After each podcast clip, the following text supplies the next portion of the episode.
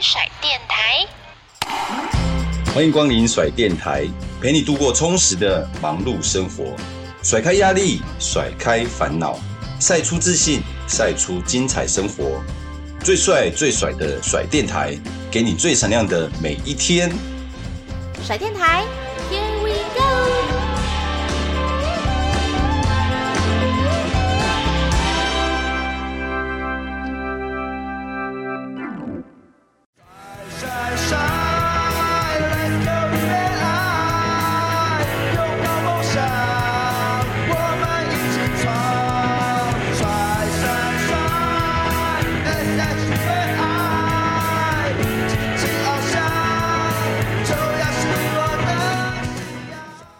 欢迎听众朋友们收听我们的甩电台 Podcast，我是主持人静璇。那今天呢，在我们的甩电台的节目上呢，邀请到我觉得讲出他的绰号，可能很多老球迷哦，立马就会觉得啊，唤醒我当初看球那种热血跟激情。我们先让他来跟我们听众朋友们打声招呼。大家好，我是怪头，好久不见。真的好久不见，先问一下怪头哥，您就是在跟棒球啊这件事情的连结是什么？因为我想要让一些新的听众朋友们也认识到你。我想在台湾出生三四五年级的，大概都有被父母亲在晚上凌晨三四点一两点叫起来看棒球的这个体验。因为当时台湾的娱乐大概只有棒球吧，我也是在这样子的环境下面喜欢上棒球。你还记得你什么时候开始吗？就关注棒球？实在不知道，朋友就被挖起来了。那时候看棒球就是这样子一件事情，都是凌晨嘛。那时候威廉波特在打，几乎台湾都是凌晨时间嘛，就是这样全部被拉起来。那如果是赢的话，在大街小巷叫的。哇，讲到威廉波特就透露那个怪头哥的年纪了。其实怪头哥我在我们的职棒场上之前曾经担任过应援这个工作嘛。想问一下，那怪头哥，你刚才是提到说棒球嘛？你喜欢棒球是什么时候开始的？那加入到职棒的应援，那又是什么样的？为什么会有这个机缘？一方面自己喜欢棒球了。其实中华职棒元年开打的时候，我只是一个报纸球迷，当时并没有那么多的金钱能够让我买票。进球场看球，所以我只能在报纸上面，哎，看一下昨天的赛事结果这样子，这个经过而已。到了二年，经济稍微好一点，所以在有一次也是很偶然的机会啦，就这样买了一张门票进球场，结果那一天就改变了，就整个整个就迷上了，因为球场那个气氛是很嗨的。当时怪头哥是算学生吗？在打工？没有没有没有，已经出社会了。出社会了，只是脚步还没踏得很稳，多了一年差很多。记得我看了第一场球，我第二天就花了一万多块，把所有兄弟赛事买得到票的场次全部买了。哎，当时有季票这种模式还是没有？就是都要一场一场去买，就是有没有这种？就每一场去买。每一场去买，对，他没有说什么一次，比如说季前没有开放，没有那个时候都固定座位这种都没有，都那时候的热门场次一下就也就内野票一下也就卖完了，你买不到你就只能买外野的。我记得我第一场看完以后，我就把所有的票都买起来了。这么热血，我想问是说，你刚才说把兄弟的所有场次都买下来吗？那你本来就是象迷吗？那时候？我进兄弟应该是从小就看李居明在威廉波特里面很棒很帅的，而且他体型其实不是很高大的，他都可以。我那时候年纪轻的时候跟李居明其实也差不了多少。你是说体型啊？对，体型差不了多少，他都可以。我为什么不行？就是很奇怪。可是你有打棒球吗？自己玩，没有进校队，这些球队都没有，就是自己玩，就是觉得奇怪。他怎么那么是那么厉害？怎么都不行是这样子。一开始进修逆向就百分之百是因为李居民的关系，因为人然后喜欢这个球队，然后又再加上看现场的比赛，对对，哇，让又迷上了，整个热血了哦。所以进了球场又跟人家不一样，我是比较嗨的人。怎么说？怎么说？可以跟我们分享。你们加油，有的人比较避暑啊，不会敢站起来啊，或者是大声的加油。我们那时候加油，大概看一场球出来就沙哑了嘛。当时的应援的方式啊，可以跟我们分享一下吗？职棒刚开始的应援方式其实比较没有一个很有规划啦。老实讲，我二年的时候是有一个人陈世忠是在带兄弟兄弟的后援会这部分，但是因为他的嗓子也不大啊，但是他的组织能力不错。当时是他在带领这个后援的部分。那当时有什么喇叭啊？那因为我在现场。比比较突出了，比较特别一点，被他相中了，他邀我进了这个后援会。你还记得是大概什么时候？明月你说下半年的，就二年下半年。因为你开始每一场都看。对对，我就每一场都会到嘛，也变成一个熟面孔，那也变成一个嗨咖。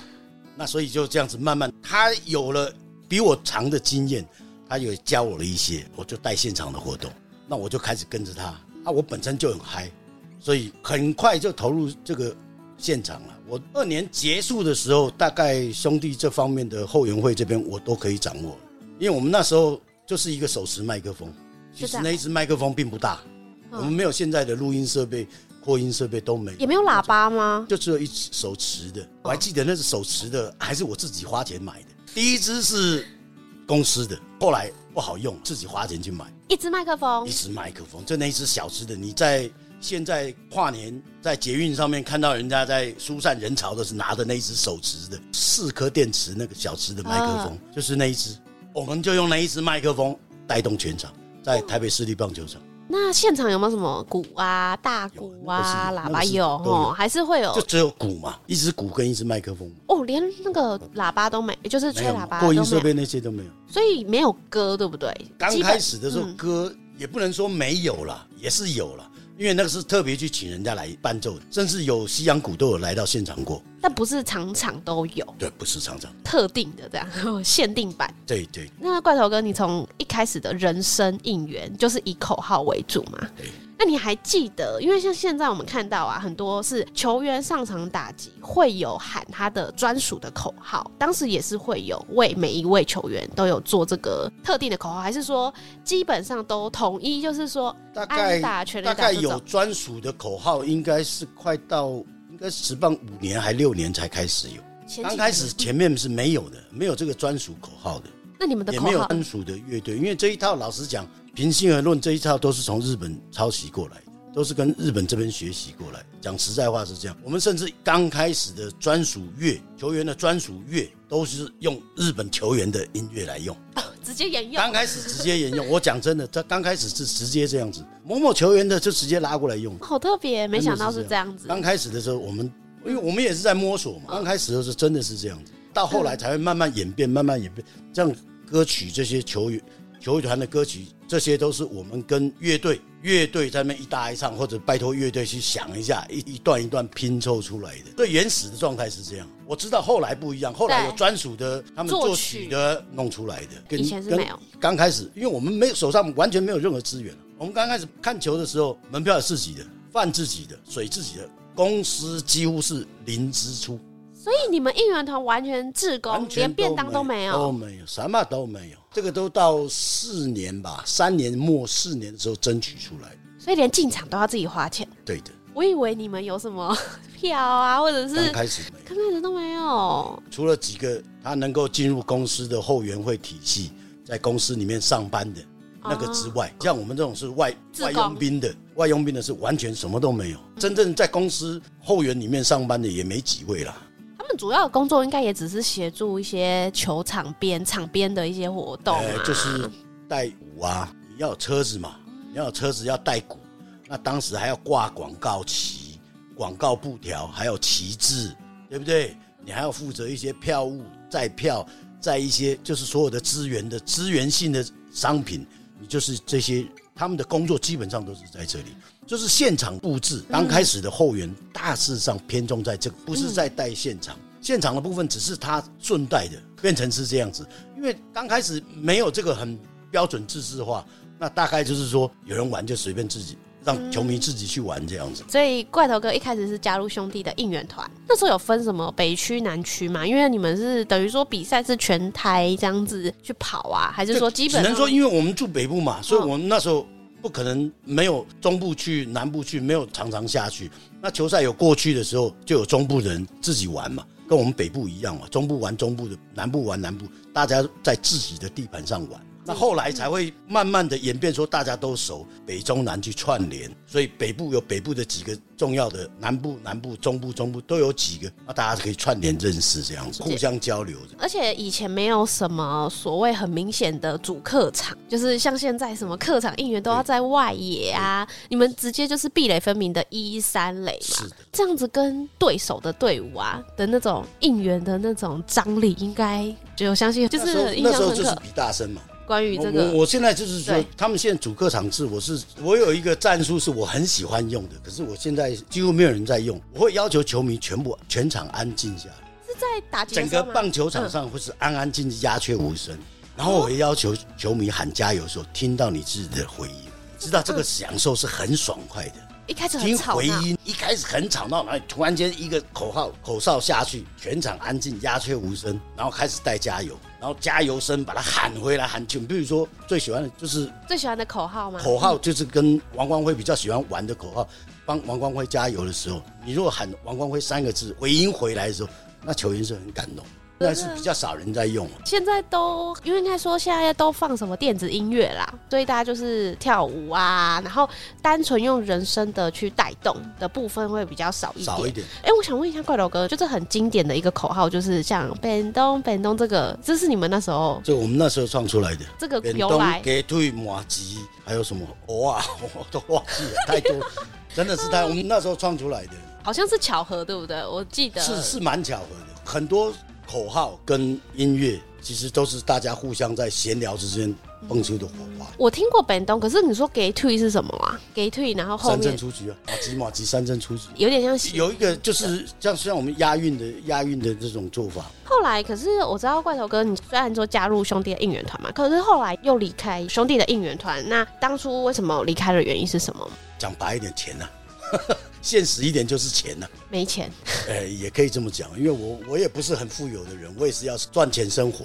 因为我们一直在付出，老实讲，球团我到现在耿耿于怀的是，我连一个冠军戒指都没。照理来讲，我手上应该要有最少要有一颗冠军戒指。我为球团付出这么多，照理来讲应该有一颗了，我是这么认为啦。我也没有，这个是我比较蛮介意的事情。但是你知道的，球团编制内的应援人员是有的，是吗？刚才说有几，几乎没有编制内，不是有去现场布置很拮据的吗？他没有说过他哪一年赚钱。了解。他唯一最大的付出，大概是每年每年球季结束，请我们吃一顿饭。像尾牙的概念吗？对吧？应该是 就犒赏一些你们帮忙的志工。这个中间的交涉过程也让我有一些心灰意冷了。老实讲，因为我们这是帮忙创这么多的加油方式、加油口号，我们那时候还有布条、打字报哦，还有现场的布景道具，那都我们都是花时间花脑筋，大家真是创作出来的。他们后援会的组织里面编制其实没几个人嘛。当时就大概四个、四个、五个人，他们的人也没有我们多啊。但是老实讲，他们对我们是蛮给我们很大的帮助，就对了。很多后援的知情这些我们所需要的，他也会给我们，就是让我们能够创造出这个空间，大家共利这样子。但是因为我个人认为是，你说我贪心也可以了。我是认为我这方面现实上面我也要顾虑，所以我后来就是一直有在跟球团交涉这方面的事情了。你是说啊？好，我觉得好像至少要给个便当，或者是让我免费入场这种诉求。我们后面后来是门票也有了，门票后来也有了，一场大概三十张左右。就是后援会团体票，大概三十，这个有争取到，所以就是便当是没有，便当还是没有。所以原来怪头哥是在意便当，没有。如果有便当，可能会多留几年这样。或许吧，因为当初是。有在争取这个事情的，所以中华职棒应援团里面，你说领薪水的，大概我可以自己讲是我是第一个，我是第一个开了先例，我是领薪水的。你是在哪里应援的时候有开始有领薪水？纳鲁湾啊，纳鲁湾开始就等于说纳鲁湾那时候成立了，然后你就过去那边，然后开始有拿薪水这样子。是如果说正式的薪水倒不是纳鲁湾，应该是之前的核心金，第一届的啦啦队也是我带的。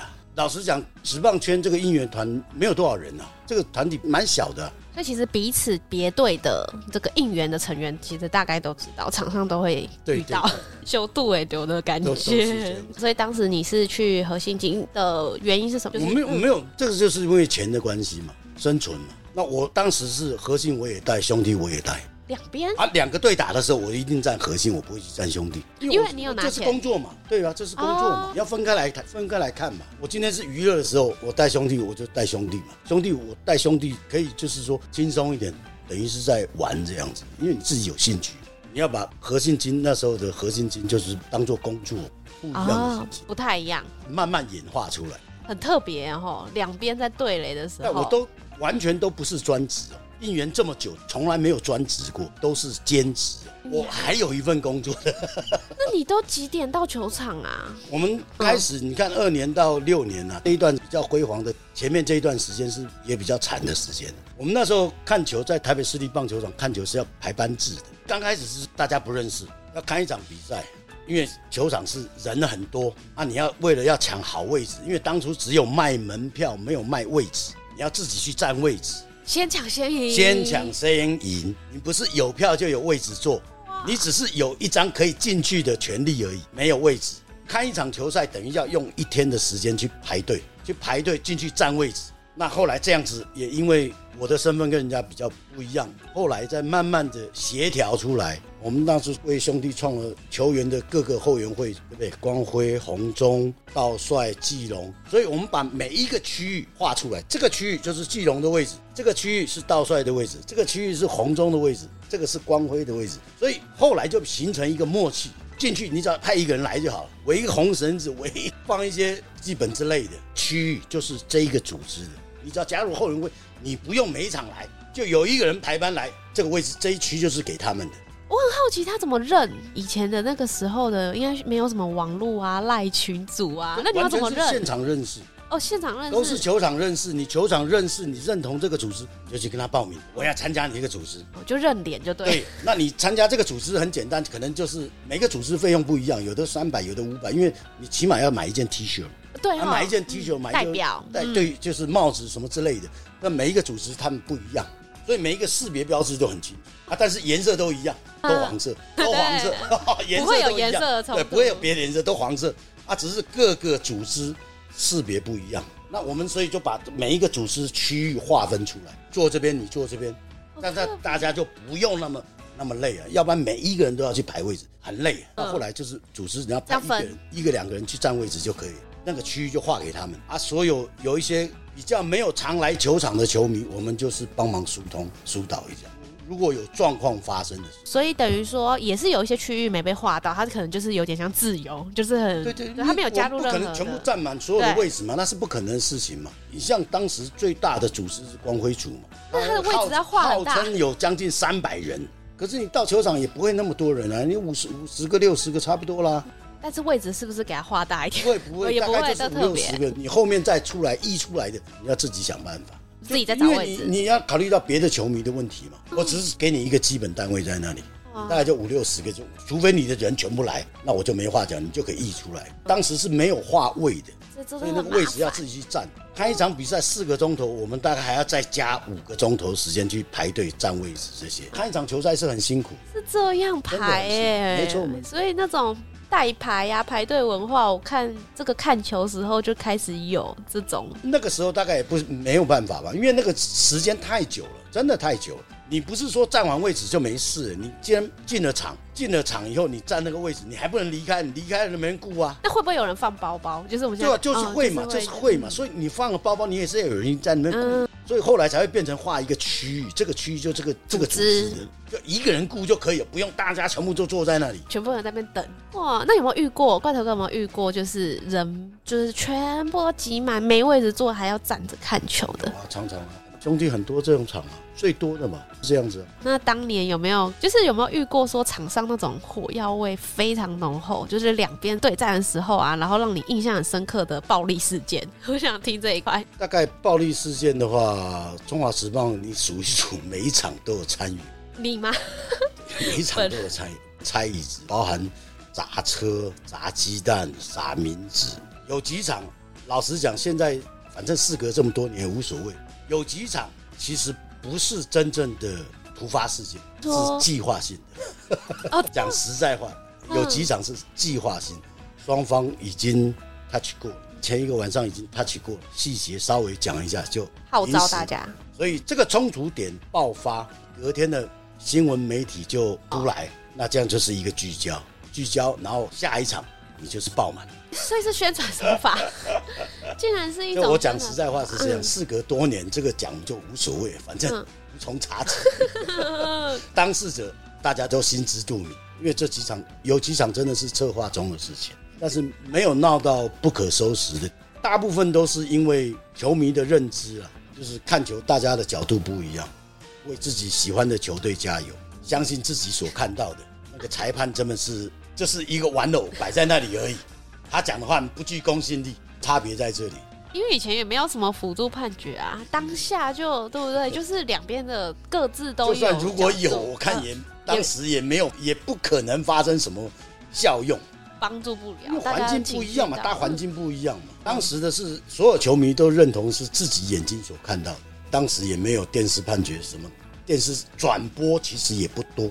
所以都是现场每一个 play 每一个 play 大家去看啊，我看我看到说 out，你看到 safe，对不对？那这个中间争议点就会出现，裁判的公信力当时又没有那么大的情况，所以会差别蛮多的，所以发生了很多的冲突啊，第波事件啊，都是这样子了。怪头哥你印象最深刻的冲突是哪一次？就应该是拆台北市立棒球的椅子，呃，椅子砸鸡蛋也。那个当时的什么情境下？发生了这件事情，我冲突点我已经忘了，只知道当时的砸鸡蛋那一场，那一场判决下来以后，很气，很气，就隔天，我记得是隔天就还有比赛，他就当场不来肯给呢嘛，就有球迷提出这个意见，你知道当场的结果是什么样？这个球迷就拿了一个红白的塑胶袋，红白的塑胶袋，很传统，来，很传统，现场就随便捡起来，来，明天要丢鸡蛋的来，零钱就好了，你不用多，零钱就好。哦，募款哦，募款 就这样募款。记得那一天好像募了三三千还五千，我忘记。当时很多哎，零钱零钱用零钱，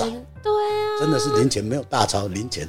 然后隔天小发财车带了带了多少箱我也忘记了，反正发财车就载过来。带过来以后，联盟其实我们这个消息我们也跟联盟讲了啦。哦，有些预预告，我们就刚刚跟你讲过，有些事我们是预谋的、策划的，所以我们也告诉了联盟，大家互相退一步。我们之前已经用袋装装进去，对了，哦，然后。一篮一篮的，联盟也收了一堆，哦，但是我们已经进场了，你知道吗？做给球迷，这都是事后话了，只是球迷记者都不知道这些。我们鸡蛋也进去了，啊，联盟也做到他该做的，那鸡蛋拦下来了，拦了一堆。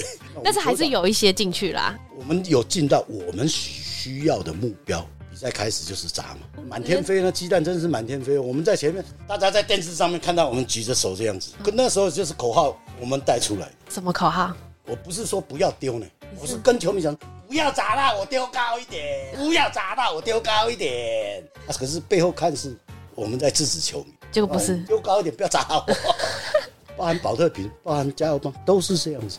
有些都是我们策划，所以我说我们其实也是很坏的球迷。但是你说中华职棒有进步，跟我们也绝对有关系啊。因为等我们大家看球的水准都提高了以后，我们变成一个好人。当初是鼓励丢的，你不要丢到我。现在我们改过自新，改过自新，说不要丢了，不要丢，保特瓶不要丢，不能丢，这是错误的行为。这真的是演变了。光想就觉得哇，那那比赛要暂停多久才能收拾？就是现场啊，很久哦。丢鸡蛋那一场，对啊，几乎台北市立棒球场几乎臭了大概半个月。第二天那个臭鸡蛋真臭啊！我讲实话，真臭。第二天那个鸡蛋。它不是少了蛋壳，让那个蛋黄在那边。现在还能想象到那个味道，就真的臭。你真的是，你可以回家试试看嘛。还是不了。你知道我们丢了也丢了不少鸡蛋下去。你说一箱一箱的再来啊？没有没有没有，我们进场的是哦没有，已经零散了，都零散的，就是一个人带三五颗进去，带三五颗进去，全部都已经安排进去。那后面的是让媒体跟联盟做面子的，所以让他整篮的。拦下来，所以这个是一个非常经典的画面。光听怪头哥这样子想，都可以感觉到当时的那个激情哎。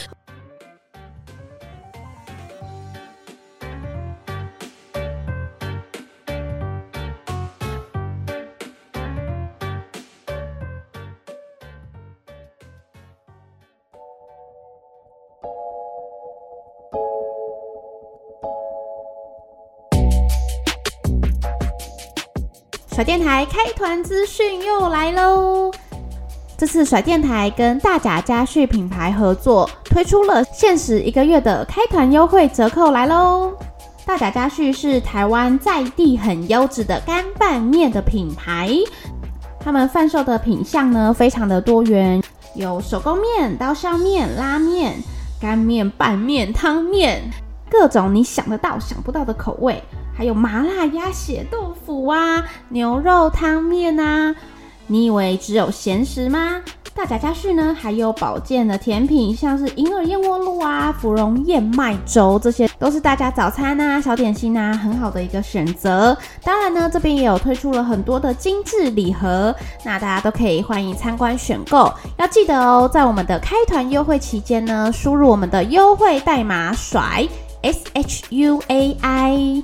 就可以得到相关的优惠折扣哦。详细的优惠资讯呢，请参观我们的节目资讯栏，还有链接，大家点下去，一键下单，美食明天就上桌啦！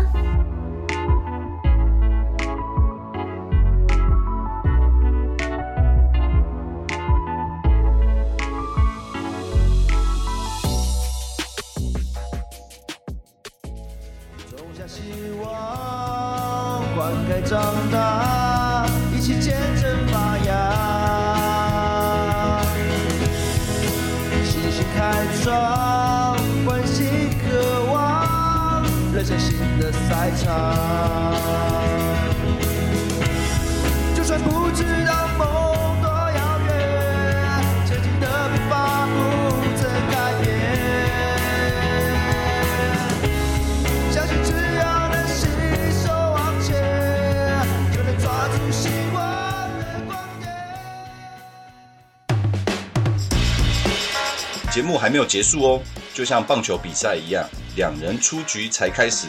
更多更精彩的节目内容，还有帅爆的话题，请一定要继续收听甩电台。我们下集空中再会哦，拜拜。